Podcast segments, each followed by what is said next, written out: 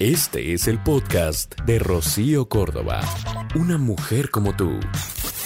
Hacer de tu pasión tu forma de vida puede que no sea siempre posible, pero lo que sí se puede conseguir es trabajar con pasión. Y porque creemos que es un tema verdaderamente importante, en esta mañana yo le doy la más cordial bienvenida a mi querida Fortuna Vichy para tocar este tema. ¿Cómo estás, Fortuna? Feliz de estar aquí con ustedes. Gracias. Oye, fíjate, yo creo que después de conocer tu nombre, tendrías que trabajar en conocer tu pasión. ¿Qué te mueve en esta vida?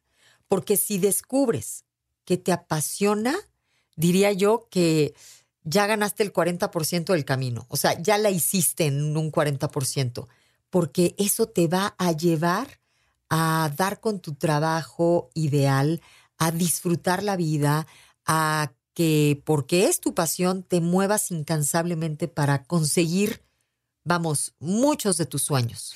Te escucho y pienso cuántas mamás dicen cómo ayudo a mi hijo a lo largo de su vida a justamente encontrar esas pasiones. Y yo creo que es una gran responsabilidad porque sí, sí creo que le damos una gran luz a ese hijo para saber a qué se dedica, qué estudia, dónde pone su atención. Eh, y, y a veces nos vamos a poder coincidir a lo mejor en mi gran pasión o mi gran talento con mi trabajo, porque no siempre a lo mejor el dinero que se gana en una cosa puede eh, eh, aportar en la otra, pero sí me parece que tendríamos que empezar por ahí para poder saber a qué nos vamos a dedicar en la vida, ¿no? A ver, pero tú hablaste de los hijos y sí, yo te prometo que yo estaba más preocupada por, por tener hijos apasionados que de ojito grande o de nariz respingada. No, o sea, yo decía nada más que les mueva el alma algo, ¿no? Porque me parece indispensable, de verdad. Y creo que también esto tiene que ver con el ejemplo de los papás. Es lo que te iba a decir, que, los eres papás, el sí, sean apasionados, les mueva la vida, ¿no? Porque tus argumentos los oyen todos los días. Claro que si tienes un par de papás que digan, ay, otra vez a la friega de trabajar y, no sé qué, ir pues entiendes el trabajo como, como una cosa, imposición social una imposición, una cosa dificultosa. Pero a diferencia de, si en tu casa hay pasiones que muevan a los padres. Totalmente de acuerdo, te escucho y se me antoja, ¿no? Se me antoja. Y, te escuchaba y decía, ¿será cuestión de un temperamento? O sea, ¿nacen con eso, como dices tú, que lo que pedía cuando iban a nacer? ¿O se puede desarrollar? Yo creo que sí se puede desarrollar. Yo sí creo que si te rodeas por queja constante, mal humor, eh, una sensación de la vida no me alcanza, este, eh, Dios me puso aquí y esto eh, no me pertenece, o si te acercas a personas que viven con pasión, que disfrutan de lo que hacen, que se sienten dignificados a partir de su trabajo, que no es un dinero y un cheque que tengo en mi mano, ni un número que me representa si me voy a comprar los zapatos y si voy a poder mandar a mis hijos a la escuela, representa mi vida, que tiene que ver con mi sentido de vida. Y en la medida en lo que lo veamos así, yo también creo que vamos a dar nuestro 100. Fíjate, estoy pensando en un maestro, ¿no? el sueldo de un maestro no es un sueldo rebosante ni muy eh, eh, grande, pero la responsabilidad de un maestro es la más grande.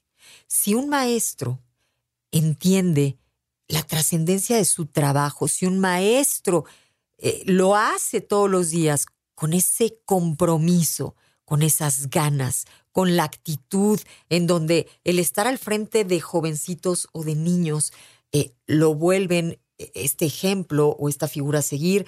¿Cuántos maestros despiertan eh, vocaciones en los chavos, en los niños? O sea, entonces ese trabajo tendría que ser brutalmente apasionante. claro. Y eso te llevaría a muchas otras cosas. Pero ¿cuántos maestros desafortunadamente van por un cheque flaquito porque no es que sea muy gordo, tristemente, tristemente, ¿eh? porque tendría que ser mucho más sustancioso eh, y nada más. Nada más les mueve la quincena. Te escucho y me acuerdo de eh, una anécdota que cuentan sobre uno de los presidentes de Estados Unidos que llegó a la NASA y iba eh, platicando con cada uno de los empleados que ahí había y estaba el de la limpieza que orgullosamente se paró para saludar al presidente. Y el presidente le pregunta, ¿y usted qué hace? Y él dice, yo mando astronautas a la luna. ¡Wow! Y entonces es nada más decidir, este, ¿qué estoy haciendo aquí, no? ¿Qué estoy aportando este maestro? parte de. Claro. Oh. Estoy construyendo. ¿Qué hago todos los días? Construyo un mundo mejor para un futuro. Hago hijos, personas conscientes de, del mundo, de la naturaleza. Hago hombres de bien. Eh, genero creatividad en estos niños para crecer. Para, o sea, si le doy ese significado es otra la historia, además de mi chequecito que todo es correcto. Y sabes, ese maestro va a su casa y luego ve a sus hijos. Y nosotros como padres, si somos así, les antojamos la vida y el mundo a nuestros hijos. Tú mejor que nadie sabes de Víctor Frankl, este señor que tiene el libro de El hombre en busca del sentido. Yo estoy segura que nuestro trabajo le da sentido a nuestra vida. Así de importante es trabajar, tener la mente ocupada tras un propósito. Y si ese propósito te apasiona, porque la pasión, eh, vamos, nos mueve y nos genera energía, es ese disparo de optimismo que te garantiza felicidad, ¿Estás de acuerdo conmigo? Totalmente. Fíjate, Víctor Frankl justamente decía, ¿cuál es la diferencia entre aquellos que nos lanzamos, estaba en el campo de exterminio, en el campo nazi, y lo que decía es, ¿Cuál es la diferencia entre los que nos lanzamos contra este, la muerte, digamos, o nos escapamos y aquellos que nos quedamos y pacientemente esperamos porque tenemos la ilusión de ver a nuestra familia? Justamente esto, ¿no? El sentido de lo que acabas de decir. Tener un sentido de mi vida hoy. Eh, em, poder voltear a ver a otro y poderlo ayudar, mantenerme vivo. Y aquí en la parte del sentido del trabajo yo creo que tiene que ver con esto, ¿no? Tiene que ver justamente con darle sentido a mi trabajo, confiar en quién soy, saber que tras haciendo, lo que estoy haciendo, que impacto en la empresa, en mi familia, en mi persona. ¿Por qué? Porque estoy dando mi 100 y que probablemente, mira, a veces pienso, si yo no estoy, estará otra en mi lugar, pero no como yo. Eso, yo porque soy tu trabajo tiene tu firma. Exactamente. Fíjate, hasta la persona que trabaja en mi casa, a la cual le agradezco muchísimo, em, le decía justo eso. Lo que tú hagas tienes que hacerlo bien, porque lo hiciste tú, porque eso te distingue y hasta te define, ¿no? O sea, siempre hablamos en relación a la gente en base a su desempeño, lo que hace habla de la gente, ¿no? Entonces yo siempre eh, entiendo las cosas así, justamente. Todos impactamos, hasta el que hace el trabajo que creamos menos significativo es tan significativo, unido a todo lo demás, como el ejemplo que ponías de, de la NASA.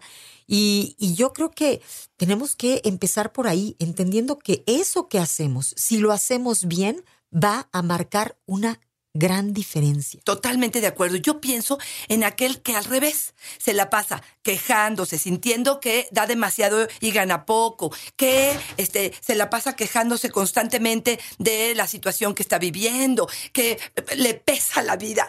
Y yo digo, pues cómo no se le va a pesar, pero si de, entrada trae una energía cargada de, perdón, pero de basura o de porquería. No puede ver la luz así, Rocío. Está como nublada su... Fíjate, yo, yo a veces estoy aquí y con la puerta abierta oyes lo, que, lo que dicen las personas que están en este pasillo.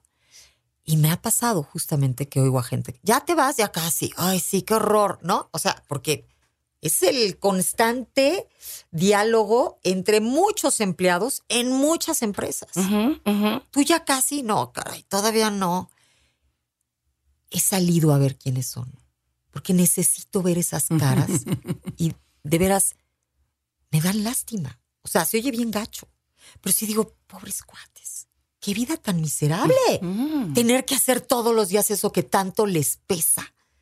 Eso que nada más es, ¿hasta dónde me tengo que esforzar? Porque si lo volvieras tu pasión, literalmente, tendrías shots de, de alegría, de felicidad, de satisfacción constantes, garantizados. Lo que hagas, ¿eh? Lo que hagas. ¿Cuántas horas pasamos en el trabajo Claro, todos los días, Fortunadichi? Más lo que te lleva, perdón que te... Sí, sí, no, sí. El poder llegar y el poder retirarte. No sé si de pronto vivimos como en esta cultura del mínimo esfuerzo. Asqueroso. De que nos da flojera sí. todo, de verdad, ¿eh? De que lo ideal no es estar en el trabajo, lo ideal es estar tirado con mi cheve, ¿no? En la tele viendo una serie o ante, no sé qué decirte, ¿no? Pero no trabajando. Y yo creo que ese es uno de los canales que tendríamos que empezar a cambiar para cambiar como sociedad y como persona, para poderle darse un sentido distinto a lo que hacemos. Oye, yo me he obligado a decir todo lo bueno que veo en las personas. O sea, te lo juro. Y entre lo bueno que veo, yo soy muy picky. O sea, yo soy picky y cuando veo un buen trabajo, lo digo. Ya sabes, la que te atiende en una tienda, la persona que te atiende en un restaurante, la que, o sea, siempre les digo, wow, si como tú haces tu trabajo lo hicieran todos, esto sería otra cosa. Gracias, gracias porque me ayudaste muchísimo. Desde la que te ayudó a encontrar el suéter para tal cosa o el regalito en la tienda, pero si nos reconociéramos, porque el que está haciendo bien su chamba, es importante que le digamos, oye, qué bien estás haciendo tu chamba, que nos lo encanta, digamos Me encanta. porque eso nos inspira. Y a veces hay trabajos en donde pues hay poco reconocimiento, fortuna, pero siendo humanos necesitamos este tipo de incentivos, ¿no? Para de verdad entender que sí somos vistos, que nuestro trabajo está haciendo la diferencia. Me encanta. Fíjate, te escucho y justamente lo que te iba a decir es, ¿qué más puedo hacer? Eso. Esa es la, la palabra clave. Sí, no sé, manejo un taxi, sí, este, es cuestión, no sé, de contaduría que yo siento que es la más Sí, aburrida. sí, números. Puros números. ¿Qué más puedo hacer? No sé si es tirar buena onda a mis compañeros, no sé si es crear un ambiente de trabajo, no sé si es aportar, porque yo observo ciertas cosas que soy sensible en mi empresa a hacerlo, no sé si es eh, armar un WhatsApp, ¿no? Con la gente para poder decir, por ejemplo, como taxista, y digo, ya existe el Waze y eso, pero este, ¿por dónde eh, hay algún problema? Comunicarme con alguna estación para decir, este, o alguna noticia que yo estoy viendo. ¿Qué más puedo hacer a diario para que mi trabajo me saque de esta parte de zona de confort, de esta parte de rutina, de esta parte donde siento que solamente es un cheque que está en mi mano? Oye, ¿sabes? Hablando de taxistas, yo creo que hay muchos que se apasionan hasta en esas pláticas con las personas que llevan y traen y hasta resuelven problemas o dan consejos. Exacto. ¿Entiendes? O se nutren. Conectan con la humanidad. El que va dice, ay, sí somos humanos, sí estamos conectados, sí hay esta intención de ayudarnos. Fíjate, yo alguna vez conocí a una persona hace mucho tiempo. Este, estaba yo con mi esposo y nos estábamos moviendo entre médicos y pues bueno, me tocó al lado una mujer y le digo, ¿y tú qué haces? Me dice, pues yo este, soy doctora, soy dermatóloga. Eh, y empezamos a hablar, me dice, me apasionan, pero me lo dijo con una, con una seguridad. Me apasionan los granos. Te lo juro por mis hijos, ¿eh? Así me acuerdo de la frase y nunca, nunca se me olvidó. O sea, yo la volteé a ver así como diciendo, ah, pues, qué buena onda, ¿no? Chido por ti. Pero porque en mi cabeza, ¿no? Que es de una forma, no tiene nada que ver con eso, entonces no embonaba. ¿Cómo que te apasionan unos granos? Y hoy digo, bendito Dios, que le apasionan a alguien los granos, porque a todos nos salen granos. Claro. Y es una gran dermatóloga. Fíjate. En serio. Entonces, la onda es que te apasionen. Hay pasiones muy locas, hay pasiones muy distintas a las que a ti y a mí probablemente nos mueven. Yo digo, no, pues ella que siga trabajando en sus granos, que yo sigo entrevistando Claro. artistas, haciendo entrevistas, leyendo libros. A mí me, pase- me parece mucho más apasionante lo mío Claro. pero hay trabajos que probablemente no parezcan apasionantes y son estúpidamente apasionantes. Los que trabajan en un panteón.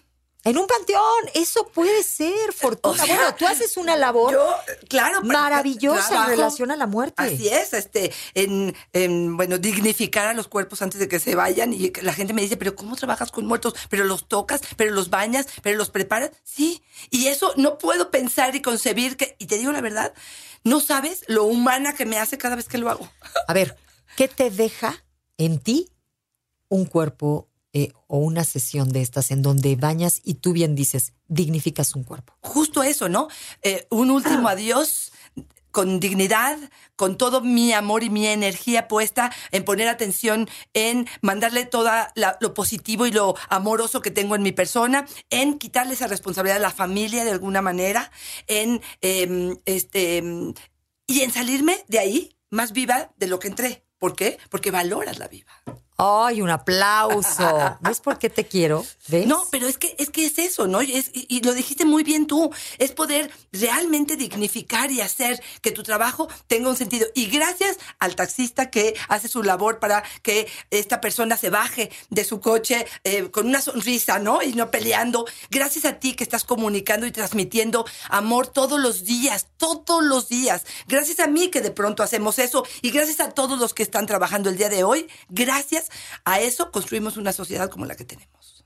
Por supuesto. Bueno, hasta el que desasolva las alcantarillas. Exacto, gracias. nos permite tener una ciudad funcional. Gracias. Gracias. Qué importante que eso que hace allá abajo, en donde nadie entramos y probablemente nadie ve, lo haga hasta el fondo y súper comprometido, tratando de quitarlo absolutamente todo para que ese trabajo dure por mucho tiempo. Gracias.